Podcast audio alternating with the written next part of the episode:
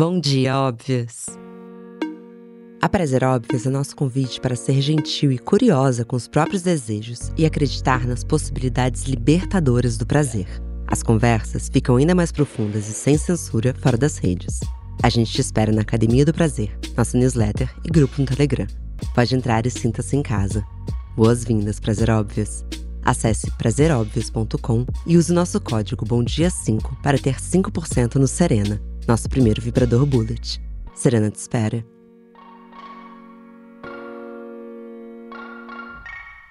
Bom, sejam todos muito bem-vindos. Isso aqui é uma gravação ao vivo do podcast Bom Dia Óbvias, o principal podcast da Óbvias, que é uma plataforma de conteúdo que nasce no Brasil, mas faz hoje sua estreia internacional.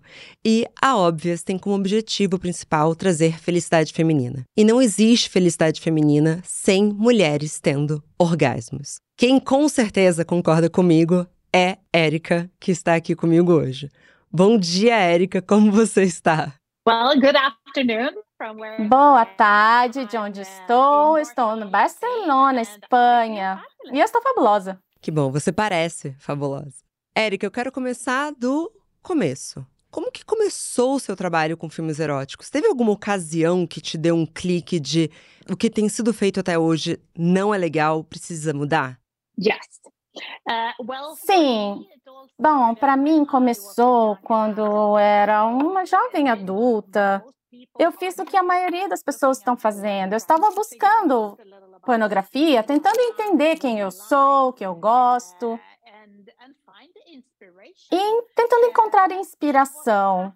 E o que acontece é que eu senti que o meu corpo ficava excitado com as imagens para as quais eu estava olhando, mas ao mesmo tempo o meu cérebro ficou: eu não gosto, por que ele está fazendo isso com ela? Não está funcionando. Então eu tive confusões sobre a pornografia. Então eu falava com as minhas amigas e eu descobri que até meus amigos homens eles usavam para o prazer e estavam felizes, mas a maioria das minhas amigas mulheres tinha uma situação similar à minha.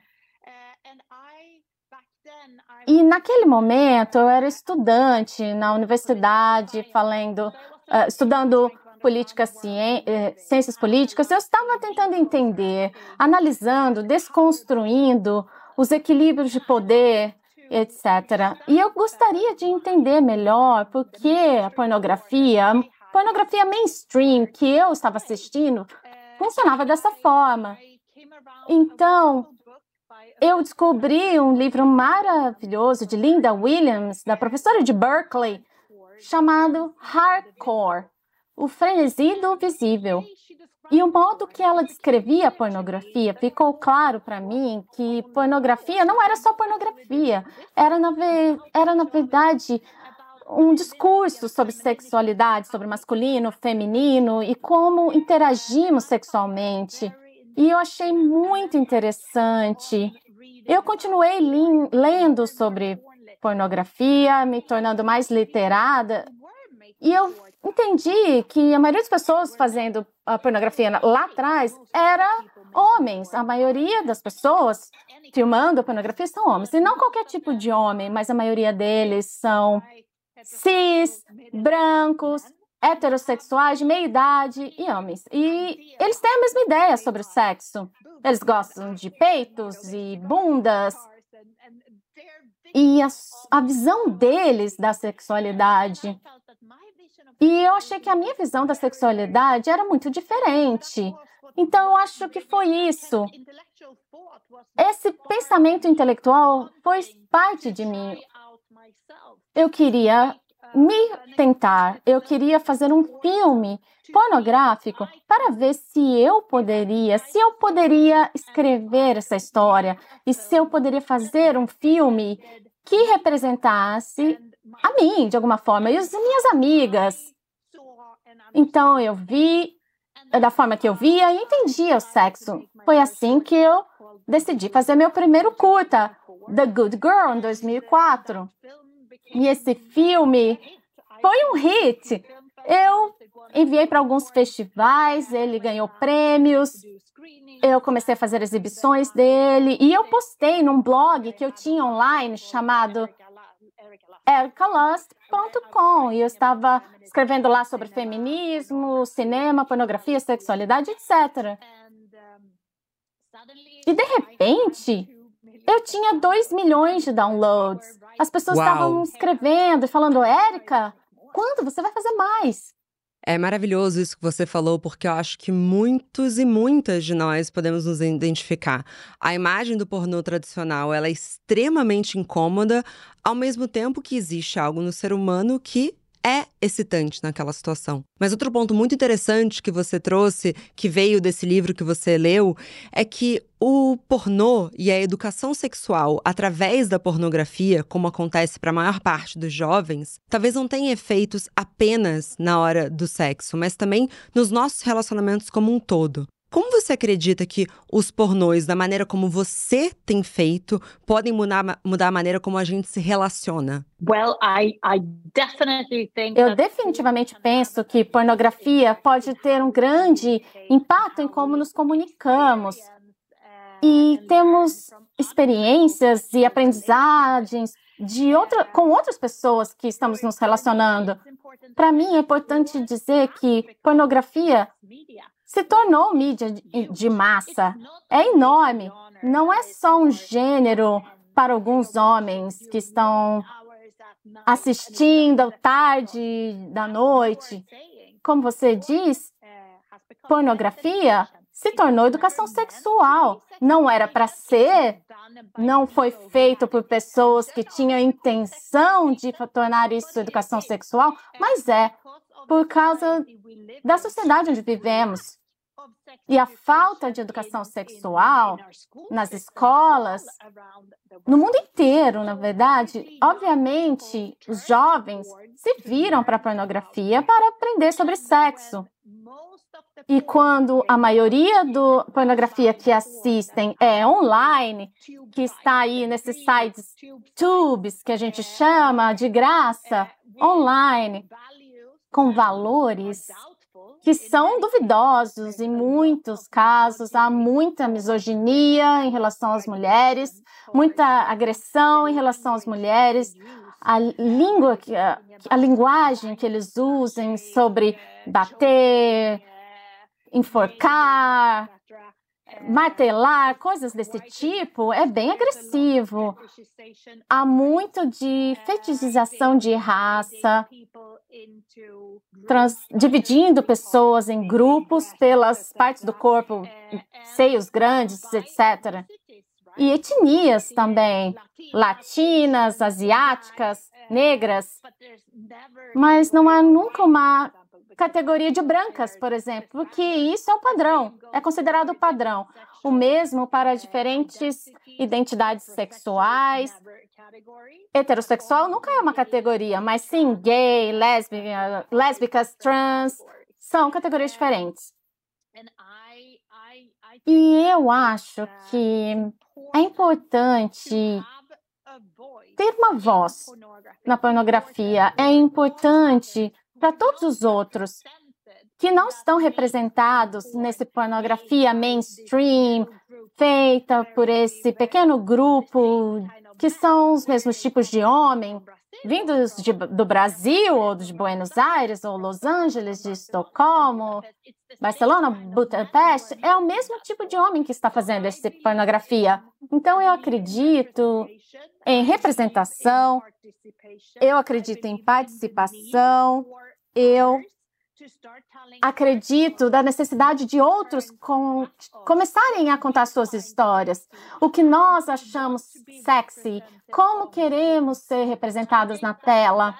Eu acho que esse é o único modo que podemos, pouco a pouco, mudar essa cultura pornô que está aí. Eu entendo que muitos desses filmes foram produzidos por homens, como você disse, sempre heterossexuais, provavelmente brancos, mas eu também acredito que eles educaram o que os homens deveriam querer. Muitas vezes, um homem jovem não tem aquele desejo natural dentro dele, mas ele é educado que existe uma masculinidade que ele precisa performar. Assim como uma mulher pode achar que ela precisa performar gritos e gostar de níveis de violência que são incabíveis para ela. Então eu queria entender para você, quando você começou, se existiam três ou cinco pontos chaves de coisas que você não faria jamais e que você não faz até hoje, que definitivamente é, diferenciam os seus filmes dos pornôs tradicionais. Uh, eu concordo que você, com você.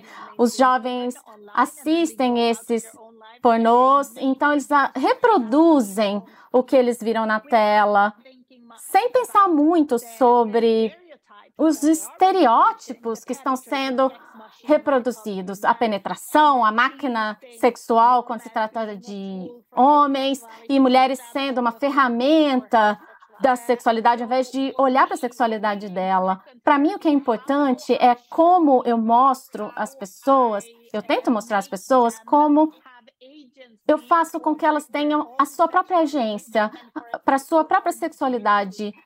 Mulheres não sendo usadas como ferramentas para o seu parceiro masculino, mas é sobre elas, sobre a história delas, seus encontros sexuais e como elas lidam com esses encontros. É importante para mim mostrar prazer feminino real, do modo como a maioria de nós, como mulheres, identificamos prazer real. Um orgasmo sexual, por exemplo, a maioria das mulheres não chegam lá através de penetração vaginal, encontro sexual vaginal, mas eles precisam de estímulo do clítoris, por exemplo. Isso é algo que realmente nos muda. Quando você pergunta uma, uma mulher o que você quer ver, uma mulher tendo realmente prazer, ou pelo menos uma representação do prazer real, então você sente que você pode se identificar com ela de um modo muito melhor. E você pode ter uma ideia do que você pode tentar para você mesmo. Eu também acho que é muito sobre uh, a comunicação entre parceiros, vendo como eles discutem sexo, como negociam sexo, como falam sobre o que gostam, não gostam, como eles explicam suas fronteiras para os parceiros, seus limites. Também gosto de falar sobre sexo seguro, quando a história representa esse tipo de narrativa, para que entendamos que tem esse check-in a ser feito, essa conversa com parceiros sobre devemos usar camisinha? Eles foram testados antes e representando situação de jogo de poder, por exemplo, é muito importante para mim mostrar toda a conversa antes para que entendamos quais são as palavras de segurança, os limites, o que estão uh, buscando nessa sessão, etc. E todas essas coisas torna tudo muito mais claro para quem está assistindo do que vai acontecer. Mas para mim também é sobre ter uma experiência cinematográfica, não é só sobre mostrar o, como é o sexo, mas também sobre mostrar a sensação que o sexo produz. Eu quero entender nos meus filmes quem são esses personagens e por que estão atraídos um pelo outro. Eu acho que para mim, como público, tem esse tipo de possibilidade de entrar na mente deles sobre as necessidades que eles têm dentro do filme.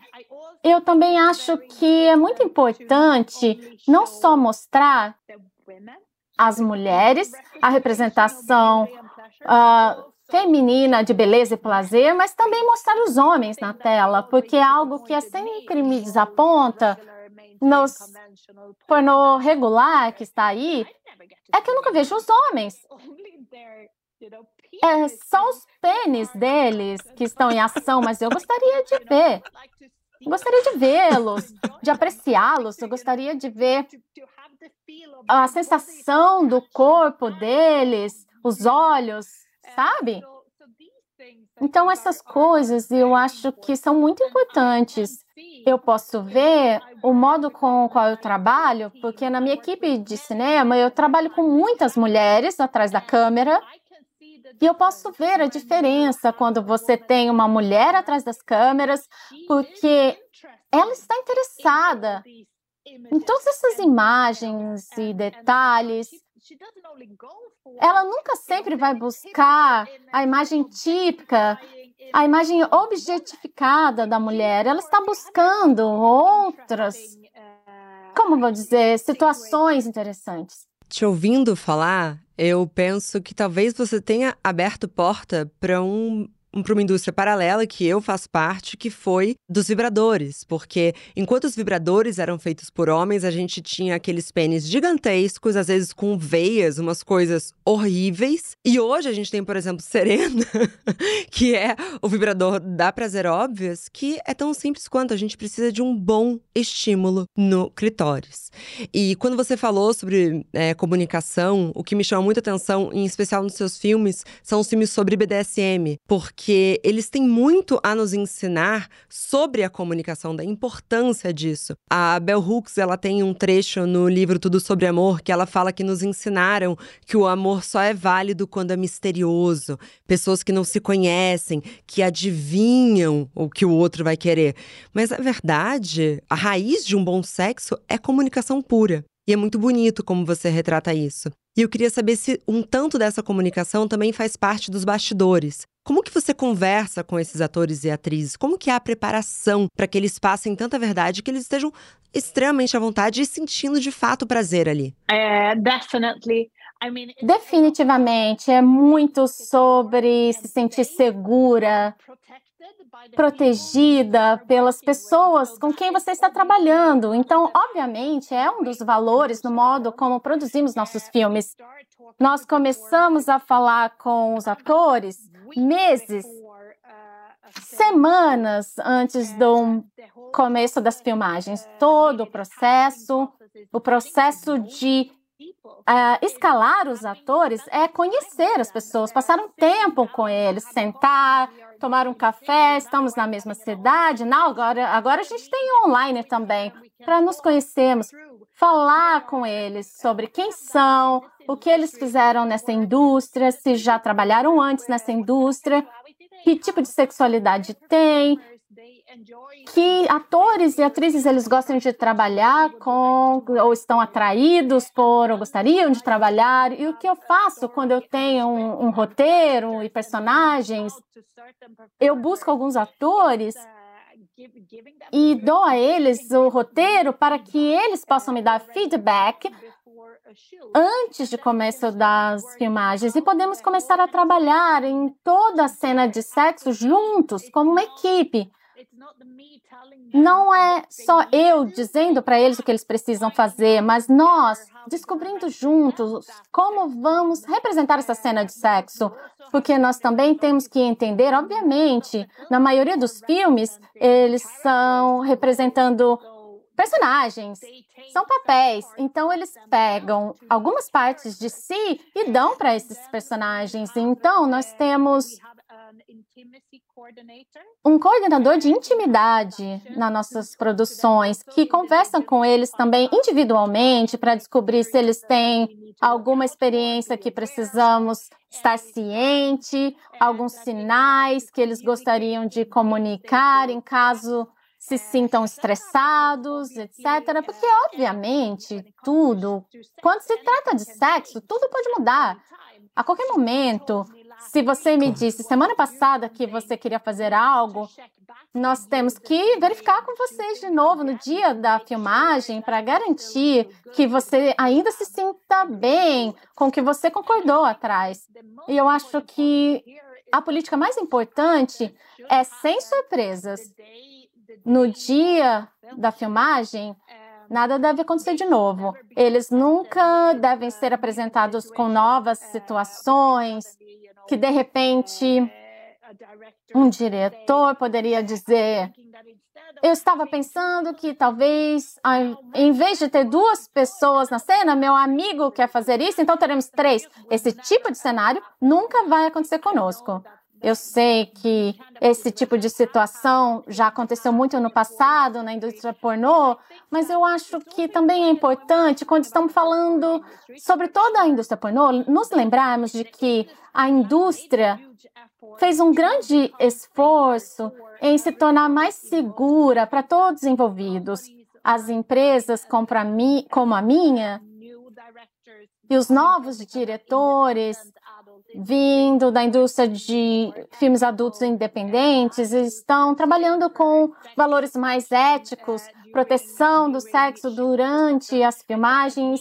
E eu acho que nós influenciamos a indústria. E hoje eu vejo que muitas das grandes empresas estão começando a trabalhar com uma lista de direitos para os atores, estão incorporando coordenadores de intimidade para garantir que todos estão seguros.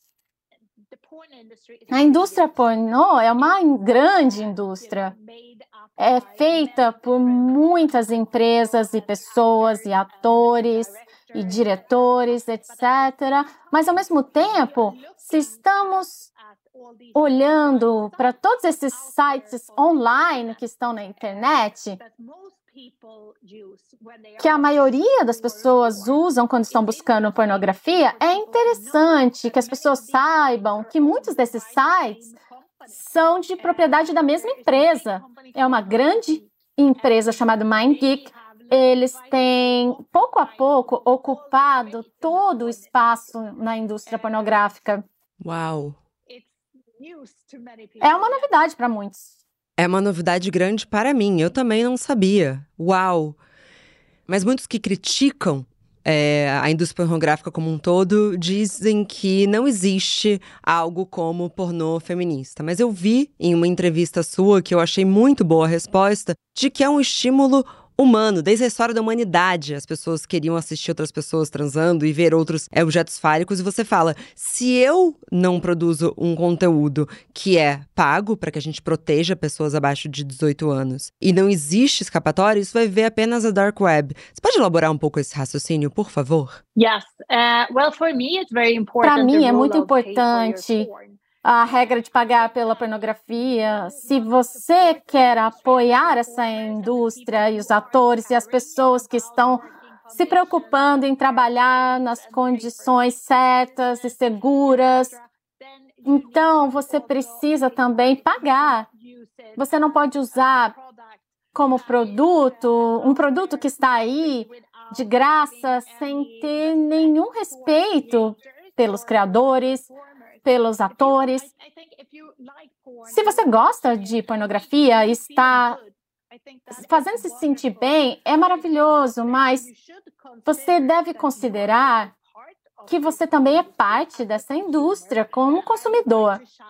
E eu gostaria de desafiá-lo a ser responsável com o seu consumo. Se você está em sites online, Veja se tem uma página sobre. Você pode aprender algo sobre aquela empresa, os atores, diretor, o filme. Você pode assistir um making of, por exemplo. Então você pode ver como eles trabalham. Eles estão lá mesmo, com os nomes, com as imagens. Você pode ler uma entrevista ou assistir uma entrevista para você ter uma ideia de quais são os valores que eles têm, como eles trabalham, porque essas são o tipo de pessoa que você gostaria de apoiar. Eu acho que a indústria pornô tem sido muito, como pode dizer, uma indústria não transparente, com muitos atores que não querem mostrar o seu rosto. Muitas empresas que você não sabe quem são os proprietários, você só vê que eles têm tem os, esses postos em alguns lugares no mundo, mas não são pessoas reais. E eu vejo que eles sempre acham que talvez eles não estão orgulhosos do que estão fazendo. Isso faz uma grande diferença.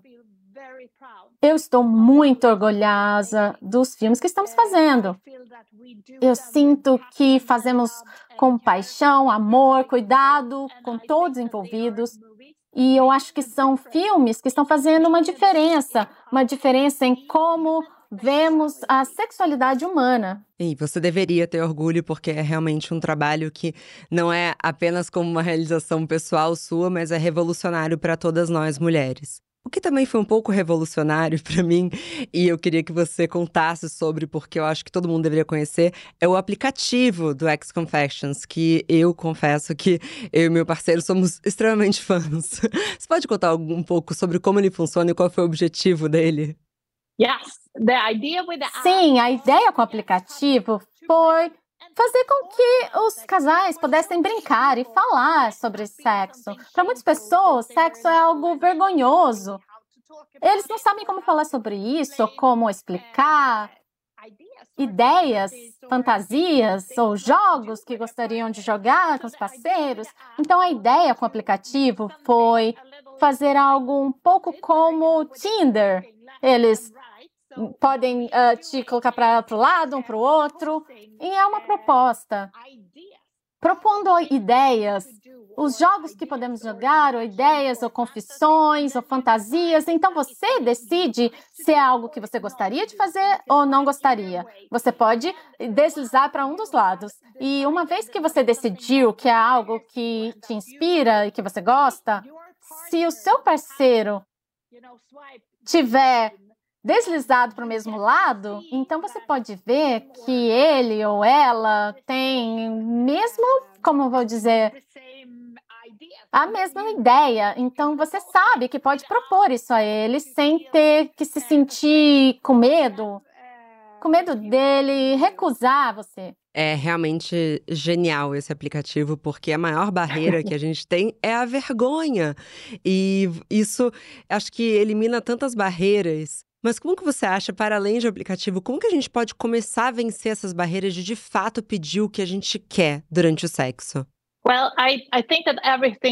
Eu acho que tudo volta realmente à educação sexual. Precisamos realmente pedir às escolas, aos governos, às pessoas que estão tomando decisões, a colocar o sexo na agenda de coisas que precisamos nas nossas escolas. Eu acho que é o começo. Mas se vocês já estão lá, você pode ter acesso à educação sexual. Eu colocaria o desafio a se educar.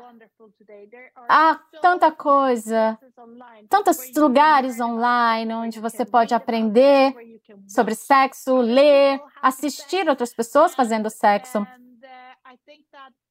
E eu acho que é a primeira etapa. E a segunda etapa seria começar a falar com outras pessoas sobre o, o que você leu, viu, assistiu, ouviu. Porque também há erótica em áudio, que pode te ajudar a ter umas ideias também. Então, você precisa.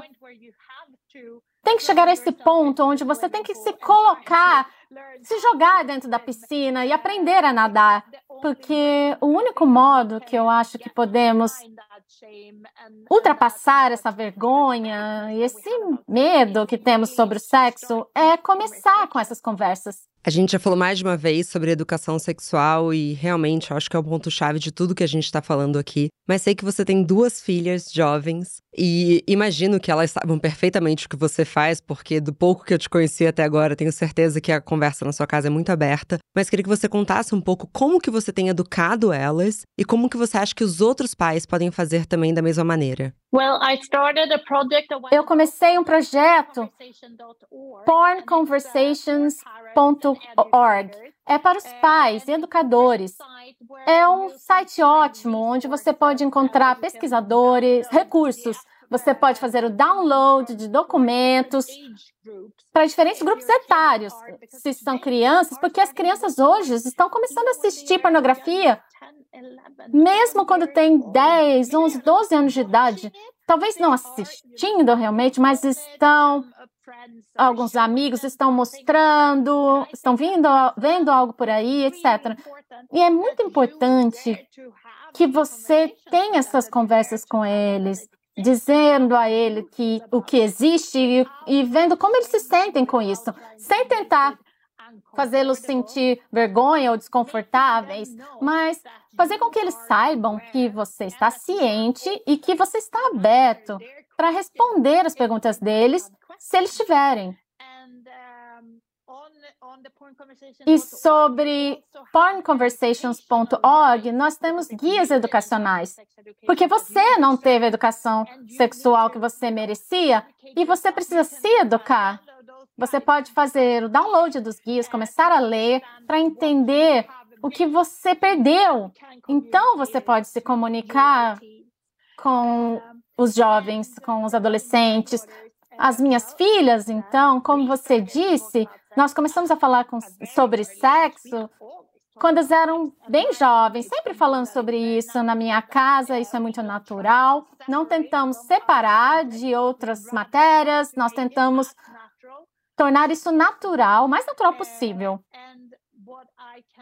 E o que eu posso ver é que as minhas filhas, que agora têm 11 e 15 anos, elas se tornaram agentes da mudança quando se trata de educação sexual. Elas estão ajudando suas amigas a responder as perguntas que eu tive na minha sala. Eu tive tantas festas do pijama na minha casa quando era criança e tínhamos essas perguntas. Claro, todas nós tínhamos, com a diferença que a gente não tinha, pelo menos na minha geração, eu não tinha o Google e não ia ser violentada quase por um filme pornô que ia aparecer ali. Esse é o risco. Elas têm a curiosidade, elas têm acesso a uma ferramenta de pesquisa que talvez as invada com algo que não é a hora delas verem. Você falou que tem muitas mulheres na sua equipe e chegou até mim que hoje na sua empresa você tem masturbation breaks, então seriam pausas para masturbação. Como que isso funciona? Posso trabalhar com você? É, é um ótimo benefício. Nós temos muitos benefícios na nossa empresa. Nós temos aulas de ginástica, às vezes temos comida de graça, nós temos a pausa de masturbação. É algo que eu criei maio, no último ano. Maio é o mês da masturbação. A ideia é, com o mês da masturbação, era realmente sobre conversar sobre o prazer, alto prazer. E isso acho que é a chave. E tudo começa com conhecer a você mesmo. Você vai ter sexo com outras pessoas, vai ter bom sexo com outras pessoas, você precisa ter com você primeiro. E muitas pessoas, para muitas pessoas, isso é um choque. E elas pensam que sexo é algo que acontece com um parceiro. E muitas pessoas até pensam que é entre um homem e uma mulher, e aí isso é sexo, ou sexo é a, a penetração vaginal. Mas sexo pode ser tantas coisas diferentes. E precisamos lembrar disso. Sexo não é só sobre prazer sexual também, é também sobre intimidade, sobre o pensamento, é sobre tirar um tempo, é sobre se ajudar. E é por isso que começamos com a ideia da, das pausas para masturbação. Com a pandemia, as pessoas estavam cansadas e um pouco para baixo, e nós percebemos que era um ótimo modo de fazer com que elas se sentissem mais felizes, mais fortes, mais saudáveis, se conectando com você mesmo de, novamente. E naquele momento pensamos que era um presente. E esse ano, por exemplo, durante o, o mês da masturbação, em maio, a minha equipe uh, uh, conseguiram essa ferramenta para o seu alto prazer, um momento de alto prazer. Mas eu acho que o que estamos falando sobre ferramentas, etc., e brinquedos, também é importante lembrar que brinquedos podem ser usados também com parceiro. Não é só algo que você tem que esconder na sua gaveta e nem mostrar. que você está usando. É, usar um brinquedo não é traição. Assistir pornô não é traição, é algo positivo para a sua própria saúde. E se você sente que aquele brinquedo ajuda você e te leva ao orgasmo, porque estamos cientes da essa falta de orgasmo, esse distanciamento que tem entre homens e mulheres. Homens e mulheres têm dificuldade e as mulheres têm dificuldade de chegar ao orgasmo junto com os homens. E esse brinquedo pode te estimular a parte clitoriana e pode ajudar todos a terem um melhor momento, mesmo juntos. E não são só para mulheres. Os brinquedos também são ótimos para os homens. Eu gosto de chamar os brinquedos como verdadeiros aliados. Acho que é importante ter um momento de, de usar sozinha, mas na hora que você introduz isso numa relação e como é, numa relação heterossexual de longo prazo, isso pode inclusive ressuscitar um lugar que você já não conhece há muito tempo. E eu acho que cabe a nós, assim como as suas filhas têm feito maravilhosamente bem entre as amigas dela, acho que cabe nós que já nos sentimos confortáveis com isso, normalizar cada vez mais os brinquedos. Recentemente eu fiz uma viagem e eu levei meu vibrador e quando eu cheguei lá, é, a minha prima falou: Mas você passou pela segurança do aeroporto, o que, que você faria se eles vissem? Eu falei: Eu diria que é um vibrador. Porque cabe a mim começar a normalizar isso. Alguém tem que começar. E, enfim, em relação a tudo isso. Érica, que prazer conversar com você. Eu tenho uma última pergunta. E eu queria saber como você acha que nós seríamos como sociedade se todas as mulheres heterossexuais gozassem tanto quanto os homens? I think it would be a lot eu acho que seria uma sociedade muito mais feliz. Eu realmente penso que se nós começássemos a sermos um pouco mais responsáveis pelo nosso próprio prazer e começássemos a pensar que o nosso prazer é uma ferramenta para a nossa própria saúde e felicidade, eu acho que isso realmente nos ajudaria todas a nos tornarmos mais iguais. Mas também é sempre muito difícil quando estamos falando sobre essas coisas na sociedade, que ainda é uma sociedade chauvinista, mesmo estando vivendo, nós estamos nessa bolha onde estamos mais cientes do nosso prazer, do prazer feminino, e não temos vergonha e nos sentimos liberadas, etc. Mas ainda temos que nos lembrar que o mundo no qual estamos vivendo, essa bolha na qual estamos, não é para todos ainda. E como você disse, de alguma forma, nós somos parte disso, é nosso privilégio. Então, nós precisamos ajudar a espalhar isso para outras pessoas, porque lembre-se, a educação sexual é poder. Prazer é poder. Saber coisas sobre o seu próprio corpo e como ele funciona vai ajudá-la a ter uma vida melhor para você. Estamos vindo ainda um mundo onde gravidez entre as adolescentes é um grande problema. E por que isso está acontecendo? Está acontecendo porque as pessoas não estão tendo a educação sexual que merecem. Isso significa que as mulheres estão entrando em situações econômicas onde elas não têm as mesmas vantagens dos homens, porque nós sabemos que uma mulher que fica grávida, ela vai cuidar daquela criança, ela estará lá, ela vai compartilhar o que ela ganha com aquela criança. Mas, mas a maioria dos, dos homens, às vezes, desaparecem. Essa lacuna de prazer, obviamente, está relacionado com a lacuna econômica que temos nesse mundo e de qualidade, de igualdade que temos nesse mundo. É complicado tentar entender como podemos mudar a estrutura. Talvez só nos dando prazer pode parecer um pouco egoísta de alguma forma, pensando, ok, se eu ficar melhor em me dar prazer, se eu souber mais, mas ao mesmo tempo, enquanto estamos fazendo isso, não estamos só nos empoderando, nós estamos educando ou reeducando os homens em volta de nós. Nós também estamos tornando, fazendo com que eles vejam o mundo no nosso ponto de vida, com as nossas necessidades, e fazendo com que eles entendam que eles precisam reaprender. que esse empoderamento também abrange os homens em relação a dinheiro, posição, poder, sexo, mulheres. Explorar o planeta, explorar os animais. Eu acho que, no fim, é, está no fim uma conversa muito maior, mas eu realmente acredito no poder das mulheres, eu acredito no poder que temos para tomarmos mais espaços em público, mais poder na política, ganhando mais dinheiro, tendo mais poder na economia e começando a mudar muitas das estruturas que estão aí. Uau, Érica.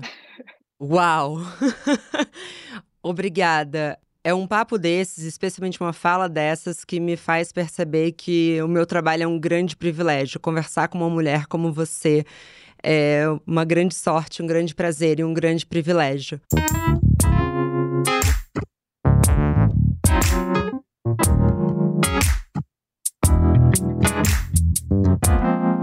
Bom dia, óbvios!